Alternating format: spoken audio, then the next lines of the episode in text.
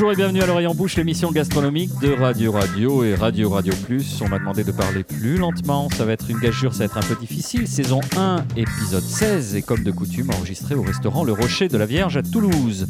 Autour de cette table, confidente involontaire des saillies de notre belle équipe, voici Marina Bounour, caviste avisée, devisant sans être aviné, Nicolas Rivière, trompettant, éructant, éblouissant, tout en étriant les intrigants des restaurants, enfin Michael Lecumberi, chef vif, abrasif, actif, souvent inventif, jamais bourratif. On revient aujourd'hui sur un mouvement fondateur et conséquent de la gastronomie française contemporaine, la bistronomie. Que se cache-t-il derrière ce mot valise? Est-ce encore un concept qui a du sens? Nous allons tâcher d'y répondre, mais en guise d'avertissement liminaire, vous qui entrez ici, abandonnez toute espérance en matière d'objectivité. D'ailleurs, et vous noterez le lien de cause à effet, Nicolas Rivière, qu'est-ce qu'on appelle la bistronomie? Alors, au sens purement lexical du terme, la bistronomie, c'est une invention que l'on doit au dandy gastronome euh, et télévisuel Sébastien Demorand, jamais en retard d'un foulard en soie, qui, lors d'une réunion du fooding, euh, le guide dont il avait été fondateur en 2004, euh, avait donc opéré la contraction entre deux mots, le mot bistrot et le mot gastronomie. Alors pour comprendre réellement de quoi l'on parle, il faut revenir en fait une décennie encore en arrière lorsque celui qui passe assez à juste titre pour l'inventeur de la bistronomie, Yves Candebord, ouvre en 1992 à Paris un restaurant qui s'appelle La Régalade. Il a alors 27 ans et ce béarnais pur sucre qui est lui-même petit-fils d'aubergiste à Navarinx, fils d'un couple de charcutiers palois, s'installe donc au fin fond du 14e arrondissement entre les ports de Vanves et d'Orléans. Vous les connaissez bien, Boris au bord du boulevard des Maréchaux. Comment vous savez ça C'est vrai, oui. Et eh ben voilà. Et j'ai bien travaillé. À l'époque, euh, le jeune homme n'est déjà plus un bleu bite, pour reprendre une expression chère au romancier Alphonse Boudard. Il a fait ses gammes au Ritz, à la Tour d'Argent et surtout au Crillon, euh, dont les cuisines sont alors dirigées par un certain Christian Constant et au fourneau desquels s'activent d'obscurs inconnus qui ont pour nom Jean-François Piège, Éric Fréchon ou encore Thierry Breton. Quand il pose ses bagages à quelques encablures de la porte d'Alésia, loin loin des portes tambours et des salons feutrés qui furent le décor, le théâtre de ces années d'apprentissage. Yves Candebord souhaite justement rompre avec euh, cette atmosphère corsetée des grandes maisons. Il dira plus tard, techniquement c'était irréprochable, mais nous récitions une partition sans âme. Terrine et Pot de Cornichon font alors leur arrivée ou leur retour sur des tables désormais dépourvues de nappes emperlousées et de broderies. Trois fils. En cuisine, une même exigence en revanche, concentrée pardon, cette fois-ci sur des bas morceaux pêle-mêle l'ajout de bœuf, le pied de cochon, le macro, pour pouvoir sortir à l'époque une formule entrée plat dessert et vin compris à Paris pour 120 francs. Euh, la bistronomie, c'est donc pour donner une définition, la synthèse entre la technicité des grands établissements et puis les produits phares de la cuisine des auberges de grand chemin et des gargotes de quartier. Jean Laforgue, un jour, résumera tout cela par une très belle expression. Il dira C'est une cuisine de palace en espadrille. Au printemps 2005, Yves Candebord et sa femme Claudine s'installent au carrefour de l'Odéon.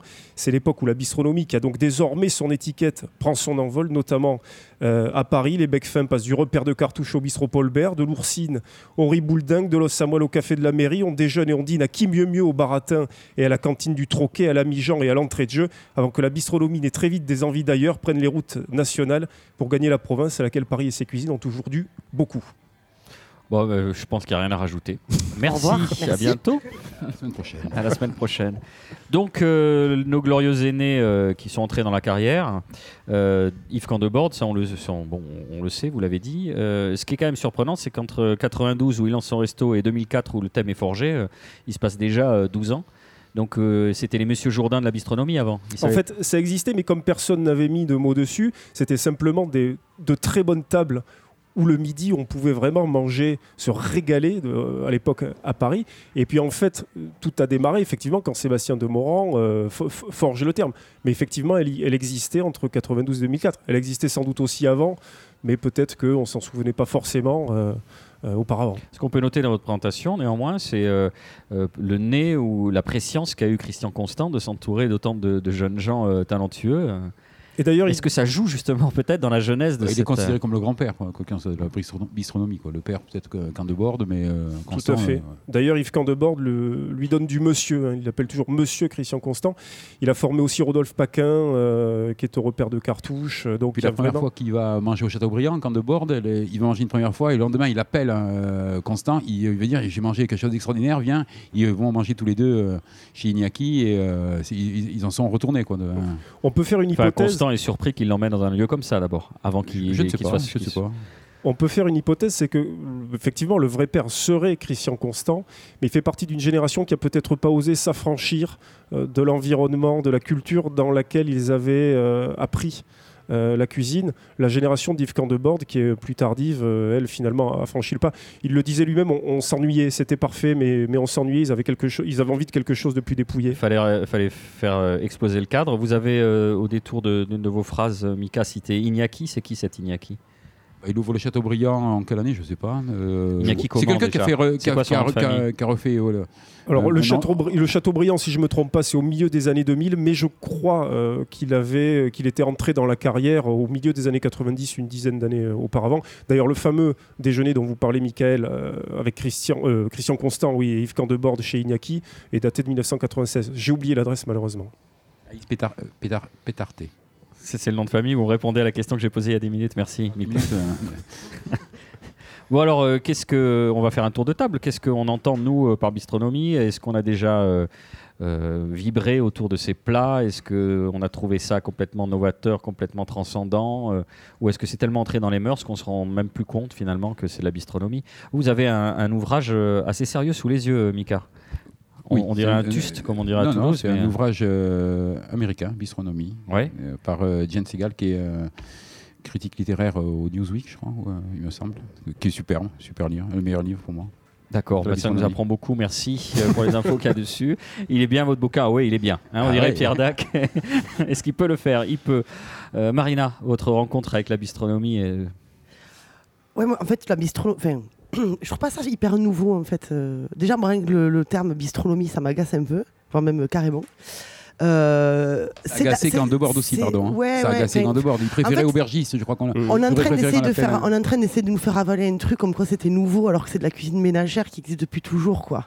C'est-à-dire qu'en gros, c'est Alors attendez, Alors, à la on a- base, enfin, vos co-religionnaires sont en train de de la dominer de la gastronomie. tête. Ça se dit issu de la gastronomie. Je suis quand même désolée, mais normalement, dans la bistronomie, on est censé retrouver quand même les marqueurs de ce qu'on retrouve dans les bistrots, donc une cuisine Et gastronomie. Et traditionnelle.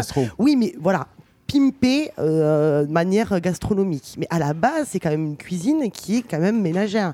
On va retrouver, alors on va peut-être remasteriser un pied, un pied de cochon à vigote, mais ça reste quand même un pied de cochon à vigote. quand- Pimpé, certes, mais ça reste quand même une cuisine traditionnelle qui est une, cuisine ménagère de- aussi de femmes et qui à la base était même à l'origine avant même de la gastronomie. Ouais, c'est ce qu'ils appellent euh, après, euh, depuis euh, trois ans. euh, D'ailleurs, l'équipe de Septime avait dit on va, il faut réinventer un nouveau nom. Enfin, non, là, tu parles de, de cuisine faux bourgeoise, justement. Ça, c'est la, la- la cuisine de la ménagère. La bistronomie, c'est vraiment travailler, comme quand de Bordy le disait, c'est-à-dire on travaille vraiment les, euh, les plats euh, comme, un, comme un gastro, mais avec des, euh, avec des, euh, avec des, Avec avec des produits de base classiques. voilà, euh, qu'on ne cuisinait pas dans la. Et après, la- justement, les gastros sont ont, ont repris les, les mêmes produits, les maquereaux, tout ça, c'est revenu dans les, dans, dans les palaces, dans, dans les trois étoiles. quoi. Mais pour reprendre l'exemple que vous citiez, Marina, celui du pied de cochon, un des plats phares chez Candebord, c'est le croustillant le, de pied de cochon désossé. Et ça, pour le coup, euh, chez la ménagère, c'est difficile, Oui, difficile non, à trouver. attention, Ça pas demande, dit ça la demande un travail recette, et une euh, technique. Voilà. euh, quand Ça, je suis d'accord, mais je dis pas que c'est la recette. mais en attendant, il y a quand même quelqu'un au départ qui a créé le pied de cochon à Ligotte. Enfin, c'est la cuisine traditionnelle et qu'on pouvait retrouver justement dans tous les, dans toutes ces échoppes du guide Michelin, du vrai guide Michelin du début, où on, on s'arrêtait aux alentours d'une d'une route et on allait manger justement ces plats, le tablier de sapeur, ce genre de choses. Alors certes, aujourd'hui, vous le panez plus avec du pain, de- avec euh, du, de la mie de pain, mais vous le panez avec des amandes ou des noisettes. C'est délicieux. Mais il faut quand même pas oublier que ça vient, pour moi, plus d'une- origine traditionnelle de bistrot et de cuisine simple que de véritablement de gastronomie. ben, c'est la le synthèse entre les deux. problème. Ouais, mais on voit, pour moi, le problème un peu à l'envers. D'ailleurs, d'ailleurs, Yves Candebord disait entre, entre les palaces et, et l'auberge, il n'y avait rien au milieu. c'est là qu'on s'est quand même installé. Euh, et encore une fois, avec le souci de sortir des menus euh, qui étaient à l'époque autour de. Aujourd'hui, on dirait entre, entre, euh, entre 16 et une vingtaine d'euros, à peu près. Entre plat dessert, avec vin compris. Aujourd'hui, à qu'on Paris. trouve sur Toulouse. Hein. Parce oui, Paris, à c'est Toulouse, compliqué euh, quand même, entre 16 et 20 euros. hein. maintenant, au c'est- départ, un disait peu, au- j'ai au l'impression, ici à Paris. Au départ, il disait. Au départ. Oui, au départ. non. Ce qui est intéressant, vous avez un peu interverti vos rôles aujourd'hui, euh, Marina et Nicolas. Mm. de pas content, Elle, c'est C'était moi mieux aujourd'hui. avant. euh, voilà, on a rebadgé un truc qui existait déjà. Les grands-mères le faisaient très bien. Alors pourquoi ça a marché? Pourquoi on parle d'une tendance euh, Alors peut-être qui s'essouffle aujourd'hui, on en reviendra tout à l'heure. Mais euh, si, si ça n'a si ça n'a pas été novateur, euh, Si ça a été no- si, c'est comme ça. Déjà, ça a amené énormément de gens qui n'allaient pas, qui n'allaient pas au restaurant, qui mangeaient pas cette- enfin, une qualité aussi haute. Et puis l'art de la table aussi, je veux dire, c'était, c'est indissociable de jolis verres, de, de serviettes, de vraies serviettes, de vrais couteaux. C'est, ça aussi, je veux dire, ce restaurant-là. De, de, quand de bord, c'était, euh, voilà, c'était pas la serviette en papier, le, le verre euh, Duralex. euh, C'est-à-dire, Il a enlevé les nappes, mais il a, en- il a gardé en revanche des, cou- des couverts en argent, des beaux verres, des, des- de belles serviettes. C'était quand même, euh, encore une fois, c'était l'élégance sans l'ostentation, dès le début. Et il a fait d'ailleurs des émules. hein, et chez Yves Gégaud, c'est pareil. C'est même le torchon basque qui sert de, de train de table dans pas mal de restaurants. euh. Qu'est-ce qu'ils ont en commun euh, Alors, sans être dans les clichés, mais la plus- vous parliez donc là de la. Euh, comment dirais-je, la vaisselle et la déco. Euh, Qu'est-ce qu'il y a aussi Euh, C'est une ambiance un peu. Pour ils les- cherchent des lieux atypiques. pour les premiers, petit, ils- ils- c'est- Ils ont une même esthétique, que- quasiment. On retrouve ça chez Rodolphe Paquin, aussi au repère de cartouches à Paris. Mais ils- là, je parle d'un petit groupe. Ben, ce qu'ils ont de commun, c'est qu'ils sont passés par les cuisines de Christian Constant. Et puis, c'était encore une génération où, où- où vraiment, ces, ces mecs-là, quand ils rentraient à l'école, quand ils rentraient da- da- dans des établissements, ils avaient une idée précise de le- du sens de leur vocation. Euh, et ça, ça les a, ça les a euh, réellement euh, forgés. Ça, ça leur a, ça leur a donné le- leurs angles, quoi. Quelques plats emblématiques de la bistronomie.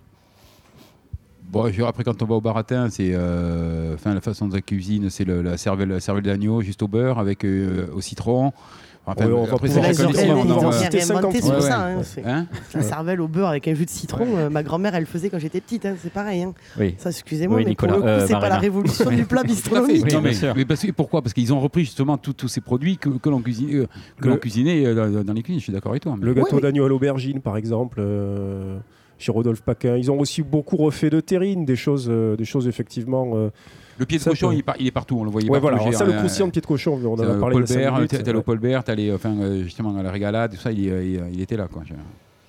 Ben moi, je- j'ai souvenir d'un excellent, mais je serais dans le cliché au comptoir du relais. euh, euh, ouais, c'est, finalement son plat signature, comme vous disiez, il y a quelques années. Mais on arrive, grâce à cela, à tolérer la présence d'avocats en vue ou de, de street artistes en bourgeoisie qui, qui dégustent à côté de vous. Et c'est quand même déjà une gageure, parce qu'on on voyage, on est bien. Et, et toute cette bande de, de- de gens foutres et de petits marquis euh, qui s'agitent à côté de vous, finalement, on les ignore grâce à ce qu'il y a dans, le, dans l'assiette.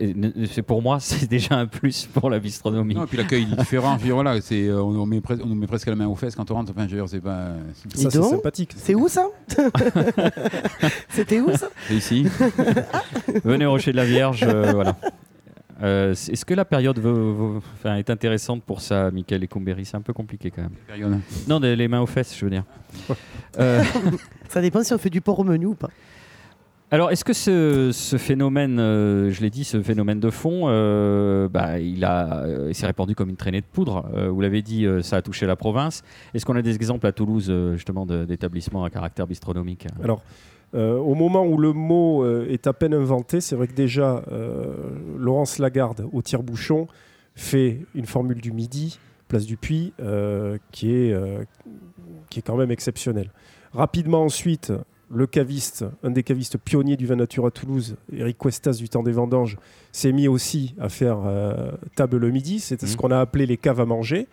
Samandine, sa femme qui cuisine. Voilà, et puis il y a eu d'autres cuisiniers et cuisinières qui sont passés par, par ces cuisines. Il y avait à l'époque le Mosaque de Jean-Michel Deloum, qui était auparavant installé à Paris avec un restaurant éponyme, euh, qui était aussi euh, un spécialiste de cette cuisine de bistrot. Euh, la rôtisserie des Carmes, quand même inoubliable, euh, inoubliable restaurant, euh, à l'emplacement duquel est aujourd'hui installé Simon Carlier de, de Solide. Voilà, il y avait quelques adresses. Euh, Il y a eu l'air de famille aussi, qui était dans un- une veine extrêmement bistrotière à Victor Hugo. Voilà, il y en avait, quelques-uns qui, dès le milieu des années 2000, hein, se, sont, se sont assez vite distingués. Et puis alors après, tout le monde s'est plus ou moins lancé là-dessus, ou en tout cas a fait semblant de le revendiquer, au point que certains restaurants se sont appelés le bistrologue, le bistronome, etc. Et effectivement, là, c'est devenu un mot Histoire que ce valise. soit euh, bien clair, quoi. Ouais, au départ, c'est anti-consensuel, quoi qu'il en soit. Et c'est devenu euh, consensuel aujourd'hui. Enfin, on le voit. Enfin, c'est, euh, tout le monde veut faire de la bistrot. quoi. Euh, voilà, Et Quand on ne sait pas quoi dire, on dit c'est de la bistronomie. Le Rocher de la Vierge, c'est... on est dans la bistronomie? Euh, oui, enfin, oui. Si, oui. On vous avoue. Non, mais ça va, c'est pas très grave, Michael. Vous inquiétez non, pas, du ça va tout, bien se pas du passer. tout, Oui, oui. C'est Bah, L'entrée, l'entrée servie aujourd'hui, une des entrées servies aujourd'hui, les, les riz de veau avec euh, Ouais, quelques C'était classique. Ils sont faits avec, Ah oui, mais ça c'était typiquement ce que c'est typiquement un plat de, de- de bi- bistrologique, on peut dire. Bon, cette, euh, Oui, oui. Non, non, mais je suis d'accord. Non, mais du coup, ce qui est intéressant, c'est ça, en fait, parce que là, très sincèrement, euh, ce qui serait quand même bien, c'est presque de. Parce que jusqu'à présent, on donne des exemples de plats qui, en fait, sont plus bistrot que bistronomiques.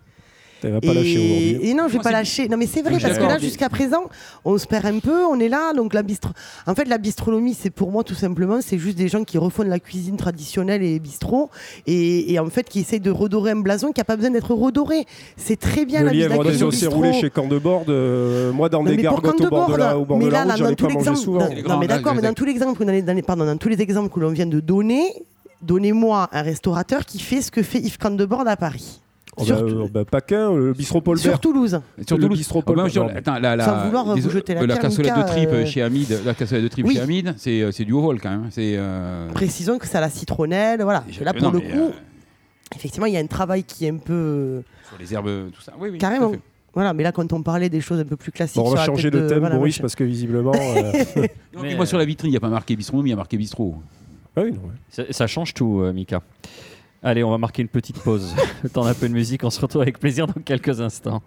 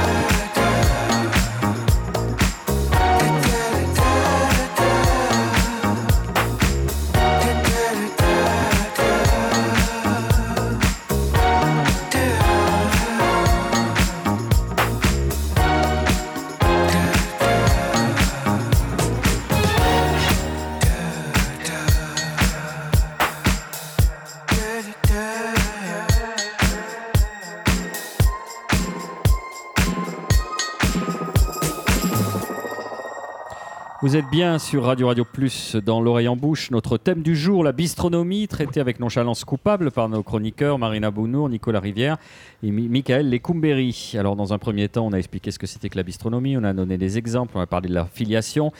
Donc Bien. vous avez bien compris, hein, la bistronomie, c'est euh, rien du tout, c'est la vieille cuisine de grand-mère euh, dont on se gargarise. Hein, C'est mon avis, j'ai pas dit que c'était la vérité. Mais avis. votre avis est intéressant. Euh, on a utilisé le terme revisiter ou pas?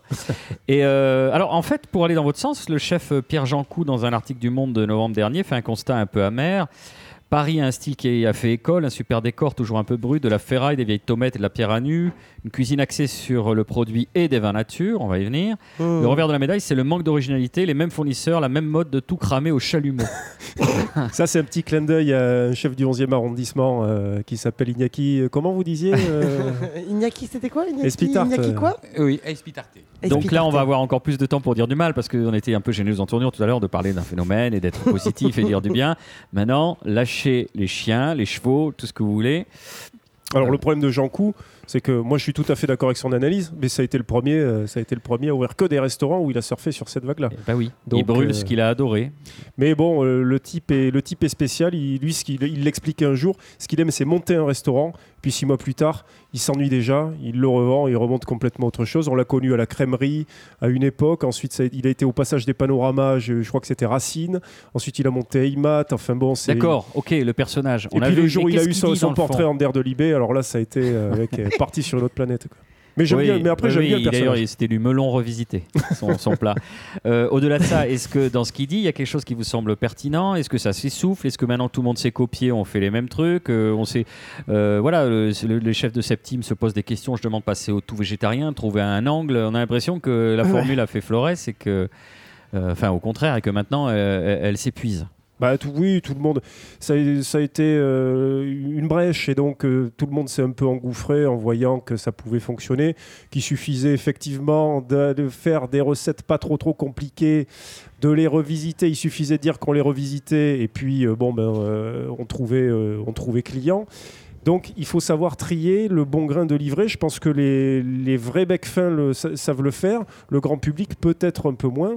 Euh, et voilà, mais après, de toute façon. ici écrit bistronome, bistrologue dans le, le nom du restaurant, n'y allez pas. Bah, ce qui en même temps veut rien dire aussi, mais, euh, mais c'est vrai que, comme, comme le disait Candebans, il n'y avait rien entre les palaces et, et les auberges, et donc il y, a- avait un champ libre. Il était tellement libre que tout le monde a pu, euh, que tout le monde a pu s'engouffrer dedans. D'ailleurs, les tartares, c'est, euh, c'est un des exemples. Tout le monde s'est remis à faire du tartare à un moment donné.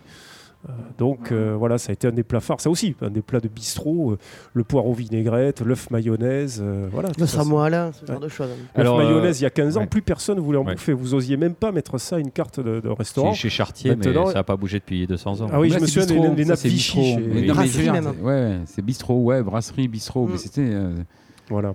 Ils ont On, y, pas. on y va pour, enfin, on y allait pour ça. Non, mais aujourd'hui, euh, co- commander une tarte au citron dans un restaurant, 9 fois sur 10, elle est plus faite dans un plat à tarte. Quoi. Je veux dire, elle est complètement déstructurée. Enfin, voilà, c'est tous. De- Comme de- celle qu'on nous a servi lundi, euh, Michael. euh, Oui.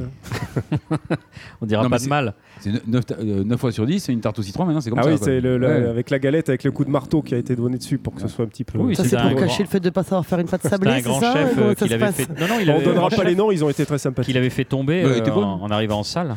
Oui, oui, j'ai vu un reportage. Enfin, vous savez, Netflix, là. là. Oui, Oui, c'est une série. Alors, je me souviens plus du nom du chef. euh, si, il y a un Italien euh, Chef qui est à Modène.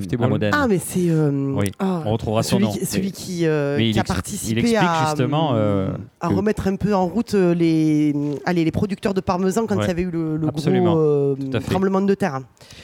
Et qu'ils avaient perdu des milliers et des milliers Exact. de Et lui, il expliquait, de il sort de la cuisine, il faut un des voilà, un serveur fait tomber, il le sert, Oh, c'est génial, c'est super, c'est déstructuré. Oui. C'est un peu comme les, les tarte tatin, hein, c'est l'œuvre du erreur. hasard. ouais. Euh, ce qui m'inquiète, c'est qu'en avril 2017, Anne Hidalgo a décoré les 100 chefs euh, réunis à l'hôtel de ville en saluant justement le patrimoine exceptionnel d'une gastronomie euh, qui attire à Paris et en France les amateurs de l'art de vivre de notre pays, essentiellement des, des chefs de la bistronomie. Donc ça veut dire, quand les pouvoirs publics disent c'est génial, c'est que c'est un enterrement de première classe. Ça commence à sentir le roussi. Ben non, mais le problème aussi, c'est qu'ils ne savent plus sur quoi, euh, sur, quoi proliférer. Euh, depuis le classement euh, au patrimoine mondial de l'UNESCO du, repas français, ils se sentent obligés d'inventer continuellement autre chose. Parce que la France étant devenue aujourd'hui un pays dont l'économie ne peut également se développer que sur la base du tourisme et que la gastronomie est le, fer de lance et de- de- de notre image à l'étranger, bah, on met tous les plats, on fait feu de tout bon, mais les petits, les petits plats dans les grands et puis euh, Oui, puis ça fait un électorat en plus aussi. hein. en plus, oui. C'est vrai le but, c'est de bien manger. Quoi. Il y a, il y a- il y a Ça, certains restaurants où on mange bien. quoi. Non, mais Sage on est là pour nourrir. Euh, Non, mais on est là pour nourrir les gens. Quoi. Donc, euh, donc après, qu'on mette le terme bistronomie, ça, ça, ça doit amuser beaucoup, beaucoup de gens. euh, voilà, aujourd'hui, euh, le tout, c'est de bien manger. euh, voilà. D'accord, il y a quelque chose qu'on a évoqué rapidement tout à l'heure, c'est ce compagnonna- compagnonnage entre euh, la bistronomie et le vin nature. On va en parler. Tiens, je la sens regarde, fort, là, on la regarde, vous n'avez pas l'image, mais Tout alors euh. Marina, elle est à bloc, quoi. Donc, euh, ben, on va en parler, non? C'était euh, consubstantiel de la formule, finalement. C'est l'émergence de ces petits vins. euh, Ouais, enfin, ouais, alors en plus, c'est- bon, je ne suis pas d'accord avec le fait que ça soit des petits vins. Parce que très sincèrement, en termes de prix, ça vaut souvent beaucoup plus cher qu'un petit vin justement euh, euh, fait de manière euh, classique. Oui, oui, bah, du coup, alors comme il se, comme il se targue d'avoir une, une, une cuisine, je parle pas pour tout ça, mais une cuisine euh, inventive et euh, atypique et euh, enfin voilà tout, des- tout ce genre de- d'adjectifs. Du coup, il faut des vins qui vont avec. Et c'est pas toujours, il n'y a pas toujours que des choses très judicieux. Et comme euh, vous le soulignez tout à l'heure, très souvent c'est les mêmes fournisseurs, donc vous vous retrouvez toujours. Alors moi, j'ai donné un exemple. Alors le plus, en, plus, le pire, c'est qu'il est plutôt bon. Euh, vous aviez euh, le, vin de Liane Darros qui s'appelle Le vin est une fête. Il y avait pas, il y a 4-5 ans de ça, il n'y avait pas un restaurant à Toulouse qui n'avait pas ce vin-là.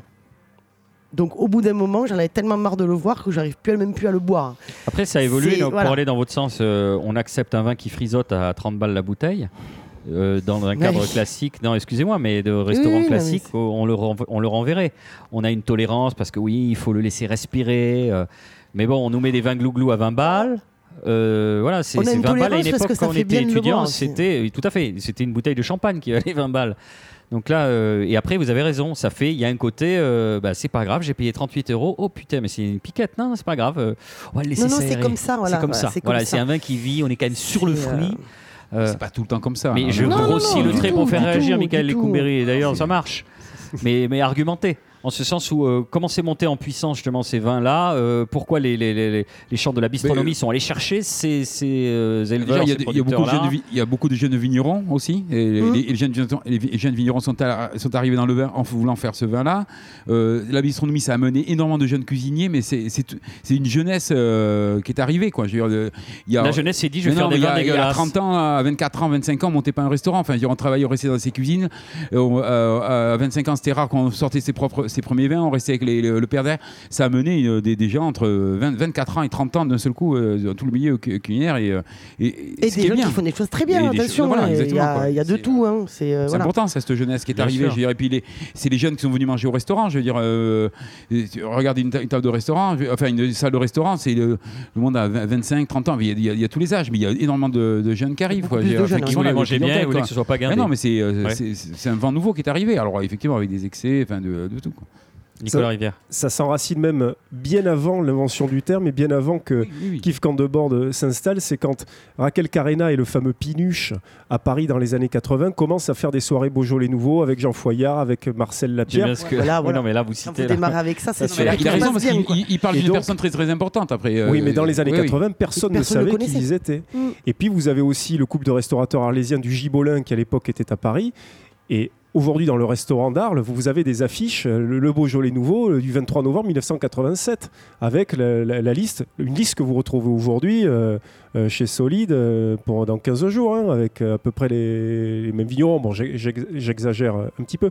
Euh, ils ont marché, c'est pour ça que le terme de compagnonnage est intéressant, c'est qu'ils ont marché ensemble au début dans des cercles très très restreints, et puis petit à petit, euh, ça s'est élargi. Yves Candebord à la Régalade a commencé à mettre euh, quelques vins euh, comme ça à sa carte. Et puis, ben, tout simplement, euh, il n'y a pas de mystère. hein. On sortait aussi, on était en pleine dans une époque où les Bordeaux étaient surboisés. Et quand vous découvriez à la fois d'autres terroirs viticoles français, d'autres vignobles français que les vins étaient gourmands, que vous arriviez à en boire plus facilement que les, que les, que les jus de planche qui étaient servis habituellement, bah, ça a fonctionné, j'ai presque envie de dire, de manière normale. Les jus de planche, on va remercier Ouais, tu- Parker on se pour ces moments enfin, de balancier Je me finalement. souviens la première fois où je bois un foulard rouge, quoi. Et non, mais Voilà, après, après, on en a eu partout, mais c'est- important. Dans quel état euh, émotionnel vous étiez? Racontez-nous, Michael. Vous étiez où déjà la première fois que vous avez bu un foulard rouge? J'étais à Toulouse. Ouais. Vous étiez juste bien racontez-nous, détendez-vous. Qu'est-ce que... Je m'allonge. Allongez-vous. Allongez-vous, Ça veut dire quoi? C'était important? C'était une révélation? C'était quoi? Ça c'est très agréable, par c'est rapport à très quoi? agréable en bouche et c'est enfin c'est c'est c'est glouglou presque. C'est c'est- moi c'est c'est une première fois où j'avais ça en bouche quoi. C'est c'est tout. Marina, vous faites la grimace, il faut assumer. Alors maintenant, il faut dire. Non, non, mais c'est pas, non, non, non, c'est le, cou- c'est le glouglou, mais je le dis aussi. ce terme, mais je le revendique. euh, c'est quoi un vin mignon, glouglou? Je l'ai C'est un employé vin à facile à boire. Vin de soif quoi. Voilà. C'est un gros, Buvez une ou trois bouteilles, c'est pareil. euh, Ça désaltère, on Mais est les vins content. glouglou et- euh, qu'on buvait à l'époque, euh, qui coûtaient 5, 7, 9 euros, c'est un peu Et c'était pas vraiment. Attention, hein, c'était pas.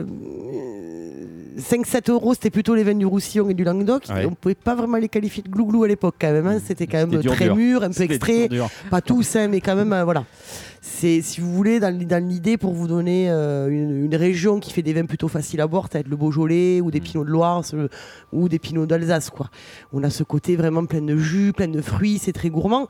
Et ce que je trouve très joli dans la région du Beaujolais, qui est souvent euh, très critiquée et très mal aimée, ce qui est dommage, c'est que ça fait des, ça fait des vins certes faciles à boire jeunes, mais qui se gardent très bien aussi. Donc on peut faire du glouglou dans sa jeunesse, mais avoir quand même malgré tout une belle complexité aromatique et une belle structure dans le vin pour que ça dure euh, quelques années et avoir encore du plaisir euh, 15 ans plus tard. Donc il ne faut pas confondre voilà, euh, des trucs trop faciles à boire et, euh, et des vins qui sont naturellement comme ça. Nicolas. Et puis ils ont correspondu aussi à une image générale qui est, qui est que la bistronomie avait, avait envie d'un d'un retour à une forme de simplicité. Et ces vins-là, et c'est vrai, il faut le dire, plus que glouglou ou, ou buvables, on peut dire que ce sont des vins modestes, des Sur un pied de cochon, des vins de quotidien bien. en fait. Non, Et donc, cochon. euh, Oui, et c'est comme ça, les, oui, les vins de cochonaille, comme on dit. euh, On a envie de exactement. trucs légers, euh, acidulés hein, là-dessus. Voilà, et donc cette simplicité, ce dépouillement, ce côté, bon, ben effectivement, il n'y a plus de nappe et on se prend moins au sérieux, ça pouvait que coller ensemble en fait. Qu'est-ce qui va se passer euh, pour le futur? Je cite euh, Candebord dans une interview récente. J'espère que les chefs vont se recentrer sur la cuisine, que l'on Mm. soit moins un artiste de l'assiette et plus un artiste de la poêle. Il faut remettre la main et l'humain au cœur de la cuisine. Le petit trait de couleur, le petit détail, l'esthétique dans l'assiette, tout ça est allé trop loin au détriment du goût. Ne jamais oublier l'essentiel, cuisiner est avant tout un acte physique. Sur le site Ataboula. D'accord. Ouais, interview très intéressante qu'il avait accordée à Franck Pinera Baroust, Mhm. Je crois pour les 10 ans justement de, de l'invention du terme euh, Non, mais ça veut dire que si le chef de file euh, siffle la fin de la récré, c'est que il a senti qu'il y a eu des dérives. Enfin, vous voyez, c'est assez. J'en parlais tout à l'heure déjà, Septime en parlait il y a 2-3 ans, il, faut, il parlait de retrouver quelque chose, ils allaient ramener quelque chose de nouveau, C'était la- ils ont appelé ça la cuisine faux-bourgeoise, alors on revenait à des Navarins, Enfin, voilà, c'est encore une fois, on n'entend parle plus maintenant, je veux dire, c'est... Non. Bon, et On ça veut dire il y a quoi euh, on, en partout, dans- il y a tous les articles sur la cuisine faux-bourgeoise, enfin... Alors pour nous, pour, hein. pour nous à Toulouse, ça veut dire quoi? C'est que dans 5 ans, euh, ça va s'essouffler ou déjà euh, on on mange bien hein, aujourd'hui, hein, un peu partout. hein. Ouais, citez-nous. Oui. Parce que. Euh, bah, on, les envie. cite, on les cite, euh, souvent. ouais. Moi, ça va de. On, on parle souvent de Laurence euh, au tire-bouchon. Moi, euh, il y a, euh, Oui, Hamid. Il y a Toshi. Euh, euh, Hamid, Toshi, les planeurs. Les planeurs, il y a. c'est des cuisines Non, qui, mais qui c'est sont oui. différentes. Non, non, mais qui, qui est une cuisine bien française en plus au planeur qu'on pourrait, on pourrait Oui, s'attendre. bon, bon, à la limite, peu importe. Non, mais c'est vrai qu'il y a, il y a 20 ans, il y avait 4 tables. Aujourd'hui, il y en a 15. Il y en a mange bien, 15 et hein, euh, 20 si, si, on, si on englobe aussi les tables plus spécifiquement étrangères. Euh, voilà. Après, vous dire quel sera l'avenir de la, de, la, de la bistronomie, euh, ça c'est difficile. Après, euh, ce qui est assez intéressant, c'est que je vois très bien où Yves Candebord veut en venir, c'est que maintenant, euh, vous avez l'impression qu'il faut faire du rouget au géranium, euh, euh, de la pince à épiler, des crumbles, des espumas. Ouais, des Ah. fleurs, des fleurs, des Mais fleurs. voilà. Voilà. Il, il manquait. Euh, ouais, ou une, une cuisine à moitié liquide, le- la, la- la De purée avec des De l'air. pochadouilles, comme si on n'avait plus aucune dent. Enfin, Une voilà, émulsion, c'est- c'est de l'air. Hein, c'est- Absolument. Et vous, faites payer, anticipe. et vous faites payer de l'air quand même, il faut quand même pas l'oublier. On anticipe peut-être aussi un mouvement euh, sociologique de fond, à savoir le vieillissement de la population française. Vous n'en savez rien. C'est peut-être un pan de la silver economy. On est diffusé sur Radio Radio Plus, une radio euh, entre autres euh, dédiée aux, aux seniors. Donc il faut le rappeler. Merci les nouveaux chefs. au bridge et au dentier. quoi. Soignez votre parodontite. Comment? Soignez votre parodontite. Non, ce que je voulais souligner, euh, est-ce qu'il y a une différence par rapport à, entre Paris et Toulouse Euh, bon, Évidemment, on n'est pas saturé, nous. euh, la concurrence a, a du bon, puisqu'on a cité quelques chefs emblématiques. Nicolas Euh, Paris, c'est une autre planète. D'accord. C'est, on peut pas comparer Paris avec les autres villes françaises en termes de restaurants. Bordeaux, Bordeaux c'est pas mal quand même. Ah non, non, mais euh, Paris, c'est, Paris, autre, chose. C'est, autre d'habitants chose, aussi c'est hors catégorie. Bordeaux. Bordeaux, effectivement. D'ailleurs, deux adresses euh, à Bordeaux. Le, le flacon de, de Gilles euh, Davas et de sa compagne. On, y- on s'y était retrouvé d'ailleurs, Boris, euh, l'an passé. Fortuitement, Et puis- hein. Et puis, c'est pas boire, Michael, c'est soif. Soif. Soif, euh, très bien aussi. Monté, monté d'ailleurs par d'anciens Parisiens euh, qui avaient fait un crochet par le Roussillon, par, par Perpignan. Mais aujourd'hui, Paris, la moindre rue. euh, vous avez un bistrot qui vaut le coup. hein. C'est quasiment. Alors, je parle même pas des arrondissements qui avaient été au cœur de la matrice, notamment le 11e, un peu le 18e, etc. Mais aujourd'hui, y, y compris pour y trouver des vins, des vins de soif, des vins de copains, comme on en parlait. Aujourd'hui, si, si vous arrivez à mal boire à Paris, c'est que vous êtes un peu un âne. Quoi. Enfin, ou, alors, euh, ou alors vous avez Vous vraiment pas de chance. Ouais. Et manger, manger. Non, mais c'est vrai qu'il y a beaucoup, beaucoup d'adresses. Il suffit d'ailleurs de Trop, regarder. moi, je trouve. Ah, moi, je trouve qu'il y en a- je trouve qu'il y en, a- il y en aura jamais trop, mais c'est vrai qu'il su- il suffit de, de- de regarder la fameuse émission de, de François-Régis Gaudry, on parle- on- dont on parlera dans, euh, dans, dans le quartier libre. Euh, très très bon. Je veux dire, il y a une ou deux adresses. Il ouvre tout le temps, tout, chaque semaine, il y a un resto qui ouvre. Bon, il y a d'autres qui ferment évidemment, Ah, mais mais c'est c'est c'est vrai ça, qu'on hein. ne peut pas comparer Paris avec le reste. J'ai oublié votre question, Boris, pardon. Non, Euh, non, mais c'était bien quand même. Euh. Bon. Moi-même, je l'ai oublié. C'est, ça, c'est une- C'est comment Il est ça va 18h30, finir tout hein. ça en fait c'était une Il pensée. est un peu- 18h30, c'était pas l'heure que tu as demandé, non Michael, vous avez quelque chose à ajouter? Euh, 18h30. Non, je dis ça parce que je vais procéder au lancement Non. de notre dernière pause musicale et je m'en voudrais de vous couper dans votre élan créatif. Allez, on se retrouve dans quelques minutes pour notre quartier libre. I put a nickel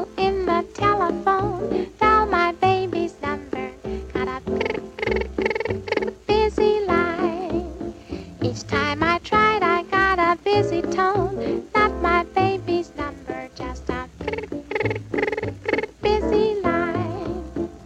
Called his uncle in Jamaica, left a message with the baker, even checked the number in the telephone booth. Got so awfully, awfully worried. To my baby's house I hurried. When I looked inside, the my baby, then I got my baby's number.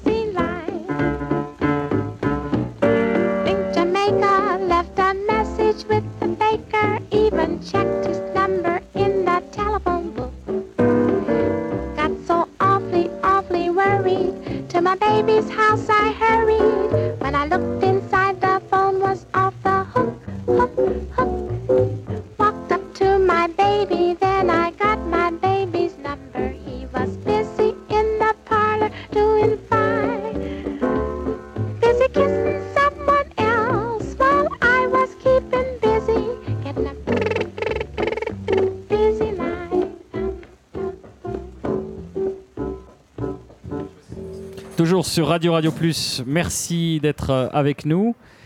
C'est le moment du quartier libre. Nos chroniqueurs vous font partager leurs dernières euh, découvertes et parfois leurs déceptions gastronomiques.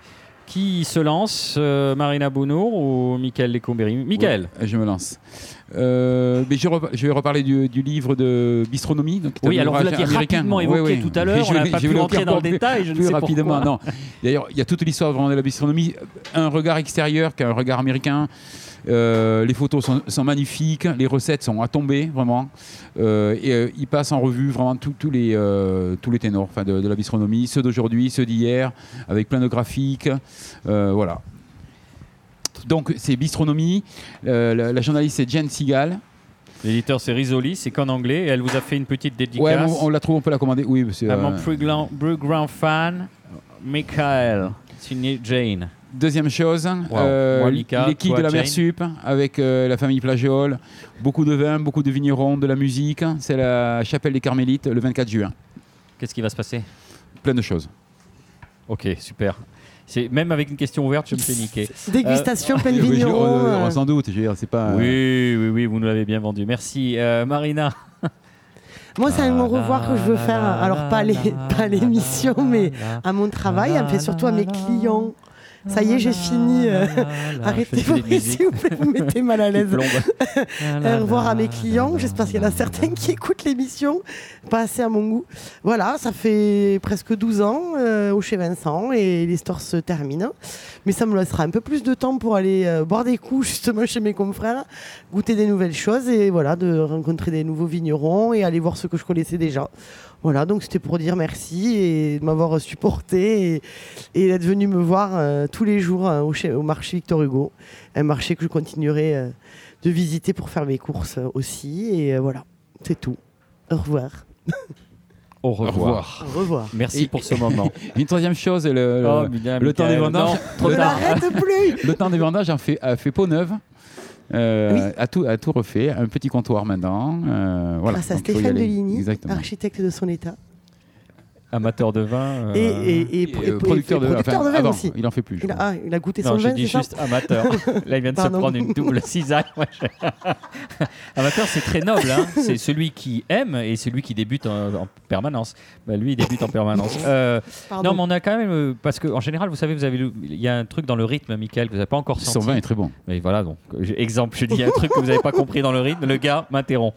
Euh, on était dans cette émotion, dans ce départ de Marina Bounour, quand même 12 ans de- d'expertise, et puis euh, vous rajoutez votre. euh, Est-ce que vous êtes quand même touché Parce que vous disiez tout à l'heure au revoir, mais. Ah, ben, bien entendu, je la verrai plus le matin. Donc c'est, euh, Mais Voilà. je, lui- je lui ai écrit déjà. Ah, pour le... d'accord, donc ça c'est personnel.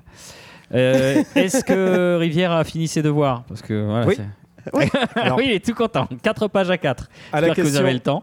à la question ouverte à laquelle euh, Mickaël n'a pas répondu, on va quand même donner pour les, les quilles de la mer Sup, donc le salon organisé par Terre de Gaillac le 24 juin prochain. Euh, seront présents évidemment le domaine Plajol, dont on avait reçu euh, Florent il y a quelques semaines dans cette émission, Cosmarine, le domaine de Brun, le domaine de la Ramaille, domaine Père Rose, Château de Mérag à découvrir absolument en bloc comme en rouge, l'Enclos des Braves, euh, la Vignereuse et le domaine de Cantalos. Voilà pour les quilles de la mer Sup. Michael, vous avez bien fait de parler de la rénovation d'Eric Cuestas, qui organisera très bientôt, d'ailleurs la date n'est pas encore tout à fait arrêtée, une dégustation de vin. Pour vous dire également, euh, puisqu'on en est au chapitre de l'agenda, le lundi 11 juin à Perpignan, au Centre d'art contemporain, à 100 mètres du monde, c'est le salon Birancy, qui est le salon des rancios secs et des vins d'oxydation. On avait beaucoup parlé de ces vins-là lorsque nous avions reçu Patrick Duller. Si vous avez l'occasion ce jour-là d'être du côté du Roussillon, allez découvrir tous ces vins parce qu'il y aura un gros contingent. C'est une occasion rare de pouvoir en goûter euh, et en boire, notamment pour ceux qui sont des fans du dom- domaine d'Anjou-Bancy, dont on pourra goûter de très très vieilles euh, cuvées. Beaucoup de choses à Toulouse parce que visiblement.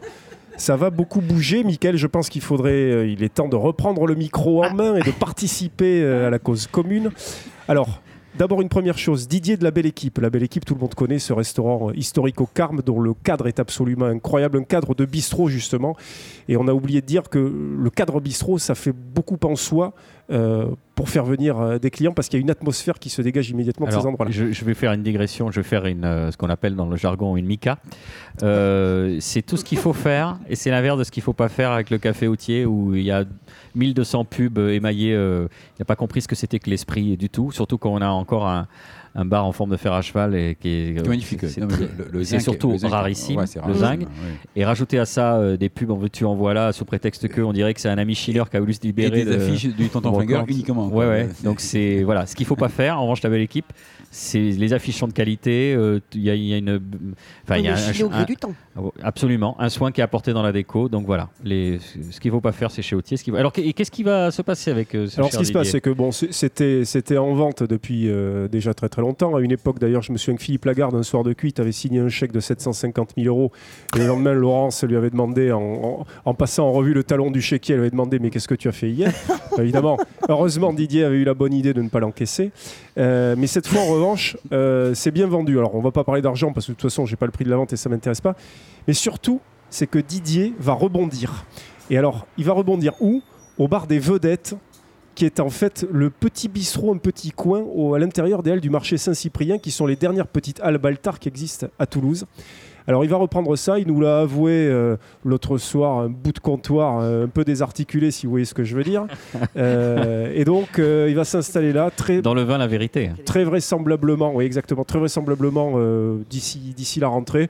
Il n'y a pas réellement de concept. Il va garder le nom du bar des vedettes, je lui ai dit, euh, y a aucun problème. De toute façon, ça va te coller comme, euh, comme jamais. C'était une femme hein, qui Le, avait ça. hein. le der- oui, exactement. Oui. Le Mm. dernier espoir qu'on pourrait avoir, c'est qu'il fasse revenir son fameux patoche.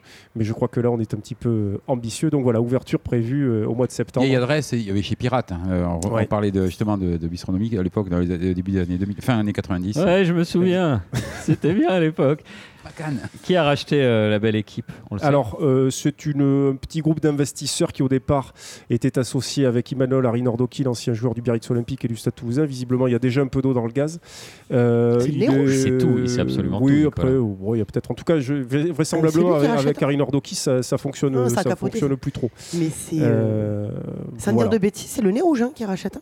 Bon, encore une fois. Alors bon. peut-être qu'il doit être avec d'autres avec d'autres investisseurs, mais aux dernières nouvelles, c'était. euh, Donc évidemment, ce qui est à craindre, hein, c'est que Parce qu'on n'y retourne jamais. Non, mais l'en- l'en- l'endroit sera certainement un peu dénaturé. Puis euh, si c'est le nez rouge qui reprend, j'ai de- des craintes assez légitimes au niveau de la cuisine.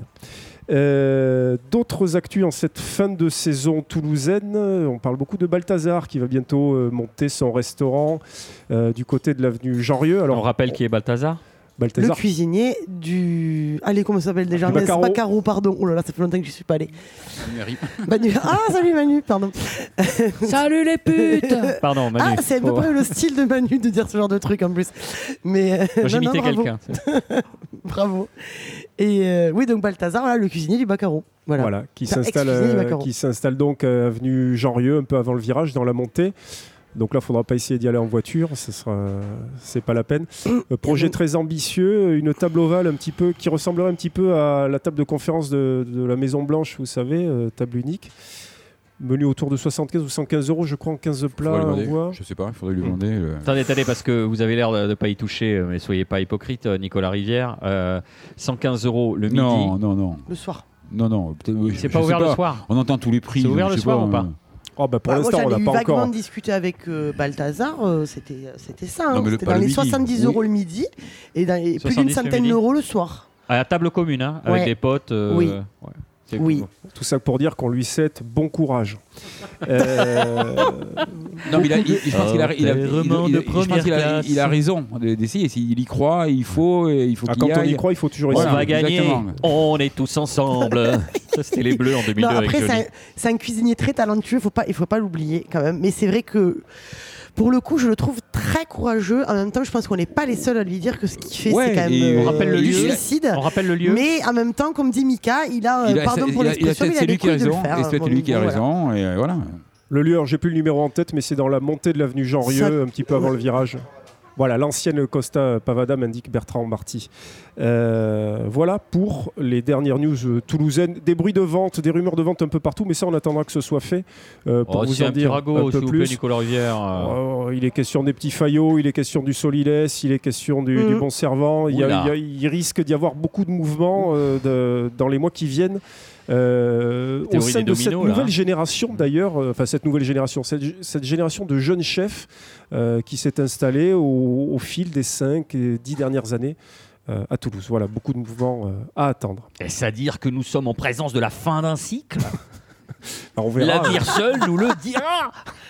Des ça qu'on pionniers, fait, du moins, à mon avis, ouais. Des pionniers de ce genre de restauration, oui. Ils ont raison s'ils vendent, s'ils veulent faire autre Oui. chose. Ils Euh, oui, défendez la corporation Michael et Coumbéry. Pas du tout, chacun- derrière. un- Ouais, ouais, c'est bien. Non, mais pour le coup, c'est des copains, on peut rien dire. ça va hein, libérer des endroits aussi. Qui seront repris. Donc, euh, Ce qui serait bien, c'est que vous ayez une terrasse un jour, Michael. Oui, euh, Nicolas, autre, euh, Petit message, ça c'est fait. autre remarque quartier libre. C'est ça qui manque. Non, mais j'ai 8 places. On a, on a 8 places Oui, dehors. oui, hein. bien sûr. Un Si vous aimez les- Le soir, beaucoup et- plus. Le soir, on peut monter Oui. jusqu'à 16. Hein, attends. Si vous aimez le diesel euh, et la proximité des impôts, quand Non, même. non, le soir, euh, le soir, il n'y a plus personne. D'accord. Tout autre chose, vous savez que le vignoble bordelais a été sévèrement Ouais. touché le week-end dernier, l'orage de, de grêle, qui est arrivé par le sud, qui a d'abord frappé euh, le Médoc, puis qui a franchi l'estuaire et qui est allé dévaster le Blayais, et puis qui est remonté vers la Charente. Euh, 500 à 1000 viticulteurs extrêmement euh, touchés. Euh, 17 000 hectares quasiment ravagés. Christophe Château, euh, qui est euh, le directeur du comité interprofessionnel des vins de Bordeaux, Le bien directeur nommé. com, Le bien nommé. ouais, des comités des vins de Bordeaux, est intervenu euh, lundi sur, euh, sur France Info pour, pour faire un point. Ils se sont promenés un petit peu dans les vignes dimanche. Il paraît qu'il y a des parcelles où on voit à peine les bois. hein. donc euh, c'est vous dire à quel point ils ont été touchés. Simplement, à l'occasion de cette interview, j'ai appris une chose. Et Marina peut-être pourra nous éclairer. Il existe depuis quelques années ce qui s'appelle le volume complémentaire individuel. Alors ça, ça a été créé. C'est ce qui permet à des vignerons de s'affranchir des rendements autorisés dans les appellations en cas de coup dur, justement. Grêle, gel, etc. Qu'est-ce que ça veut dire? Ça veut dire qu'on fait des stocks. Et puis s'il n'y a pas de coup dur météorologique, qu'est-ce qu'on en fait? Très probablement, voilà, ou éventuellement on les réintroduit sur le marché. C'est pour ça que ça apporte un biais dans la notion de rendement autorisé par l'appellation, puisque vraisemblablement, on a donc le droit de les dépasser. J'aimerais avoir l'avis de Marina sur cette question. Euh, moi, je connaissais, enfin, ça, ce système-là, euh, je connaissais, enfin, j'en ai entendu vaguement parler, mais je le connaissais pas beaucoup. Je sais que, mettons, l'année dernière, il y a le Pixelno qui s'est fait grêler aussi pour, euh, mettons, euh, prendre un exemple. euh, Marginès Oui, Marc Ginès s'est fait grêler sur avenue Ça Seine vous boulevard fait rire, Saint-Michel. Pardon, C'est quoi cette private il joke pas possible. Il faut resituer. Donc, Marc Ginès est le, est le chef du restaurant Le Pixel Loup, c'est pour ça. Bon, bref, donc là, on parle du vignoble de Pixel Loup. Prends ton micro pour Et rigoler, donc, Michael. pour- et donc, ah, c'est pas possible. Donc, le vigneron, mettons pour prendre comme exemple Christophe Pérus, qui a le Clos Marie, a eu 100% de pertes euh, l'année dernière sur son, sur son vignoble. Ce qu'il faut préciser, c'est que la grêle, c'est pas qu'une année, c'est trois années que vous perdez. Surtout quand vous avez les bois qui ont explosé. Je ne raconte même pas au niveau des maladies cryptogamiques qui se développent. C'est une catastrophe, monsieur le Couméry, c'est rigolo. impossible. Et, euh, et donc, du coup, là, pour le coup, c'est des collègues, enfin voilà, c'est des vignerons aux alentours euh, qui, qui vont donner des raisins, qui vont donner du jus pour qu'au moins euh, au niveau bah, la trésor, il puisse rentrer quelque chose pendant quelques temps. Et il y avait eu un vigneron sur Châteauneuf-du-Pape il y a 4 ou 5 ans qui avait, qui avait fait un vin qui s'appelait La part de la grêle ou La part de l'orage. Et il y avait en Oui, filigrane sur oui, l'étiquette. c'était Frédéric euh, Palacios. je crois que c'est ça. Et en filigrane sur l'étiquette, il y avait tous les vignerons qui avaient donné. Exactement. Donc il avait des raisins de Château Rayas, il avait des raisins de Vieux Télégraphe. Donc il avait des copains assez sympas et surtout très haut de gamme. Du coup, il a fait une cuvée qui était assez sympa au final. Euh, Voilà, même quelque s'il chose fait de, est de bon. Non, tout, ça pour voilà. dire, tout ça pour vous dire, on rigole, etc. Euh, on a appris effectivement l'existence, enfin, pour certains d'entre nous, de ce, ce qui s'appelle le volume donc complémentaire individuel. On parle de réincorporation de flux quand on, quand Oui. on remet les cuves en route. Voilà. Euh, il faut quand même dire qu'on souhaite. choses-là sont on- joliment Non, mais on souhaite Mm. là encore un bon courage, cette fois-ci sincère, à tous les vignerons qui ont été touchés. On rappelle aussi, Ah, euh, pour mémoire, que j'avais discuté il y a quelque temps avec un vigneron euh, de Bourgueil, qui, euh, Bourgueil qui a pris deux années de gel noir consécutif. Le gel noir, c'est quand ça gèle euh, la nuit, en fin de nuit, et puis que dès le matin, il y a du soleil à fond, et alors là, ça crame la baie, vous avez plus rien du tout. Et une des bonnes idées, depuis très longtemps, que les vignerons consciencieux ont, c'est justement d'allonger des élevages de faire des élevages un peu plus longs, d'avoir plusieurs millésimes de rotation pour amortir les aléas climatiques qui peuvent détruire une récolte euh, entière. Alors évidemment, quand on n'a pas beaucoup de trésorerie et qu'on est un jeune vigneron, c'est difficile de faire ça. Mais je pense qu'il serait euh, raisonnable que cette idée-là, ce principe-là, soit davantage euh, mis en avant pour pouvoir permettre à des vignerons qui vont se retrouver en difficulté euh, de pouvoir faire face à, à cette catastrophe. Parce que 17 000 hectares, je ne sais pas si vous vous rendez compte, mais euh, ça doit être 4 ou 5 fois l'équi- l'équivalent du vignoble de Gaillac. quoi. Voilà encore manque de peau, c'est toujours pareil. hein, c'est sur les, les moins bien lotis parce que Blaye, en plus, ils font des super produits, mais c'est pas non plus l'appellation la plus connue Ah oui, c'est ça. bordelaise. Donc du coup, c'est toujours pareil, c'est toujours sur les mêmes que ça tombe. Et, euh, et malheureusement, ce qu'il faut préciser aussi, c'est que les assurances euh, viticoles sont extrêmement élevées et beaucoup de vignerons travaillent sans assurance. Et là, le problème, c'est que si vous n'êtes pas assuré, ben, Mm. là, les, les assurances ne peuvent pas vous Il rembourser. n'y a pas de fonds de soutien euh, comme c'est- comme c'est pour les par exemple pour, quand- pour les voitures, pour Il y en a, mais l'automobile. On peut ne pas ils être vont vous assuré, mais il y a un fonds de rembourser, ils vont vous rembourser au prix de l'hecto et non pas Ouais. au prix de revente euh, du château, quoi. Donc euh, c'est toujours pareil. Puis vous allez vendre détruite, 15 c'est euros votre détruite, bouteille. Voilà. Et puis après, c'est 3 ans, vous n'avez plus rien, quoi. Donc euh, c'est voilà. Bon, on Merci termine sur cette plombé. note un peu triste ou vous avez autre chose dans votre besace, Nicolas Bah, triste, il fallait, il fallait quand même en parler. euh. Non, non, bien sûr, oui, oui, il faut être fort, j'ai compris. C'est comment on va faire la piqûre quand on est petit. Ah, une bonne hein. nouvelle, une bonne nouvelle, très sans doute euh, place d'Anlou euh, au mois de septembre. Allez, on n'en dit pas plus. Florian Bouche, c'est fini pour aujourd'hui. Merci d'avoir partagé ce moment avec nous. Merci à nos chroniqueurs, Marina Bounour, Mickaël Lecombéry et Nicolas Rivière, ainsi qu'à Antoine Maignan pour la réalisation. Vous nous retrouverez sur le 106.8 de Radio Radio, Radio Radio Plus, à la faveur des rediffusions, ainsi que sur euh, radio radiotoulouse.net. Nous sommes aussi écoutables en balado-diffusion sur iTunes, SoundCloud et Mixcloud. Il suffit de tapoter l'oreille en bouche dans le champ de recherche. Enfin, je vous rappelle ce qu'écrivait Pierre Dac de tous les arts, l'art culinaire est celui qui nourrit le mieux son homme.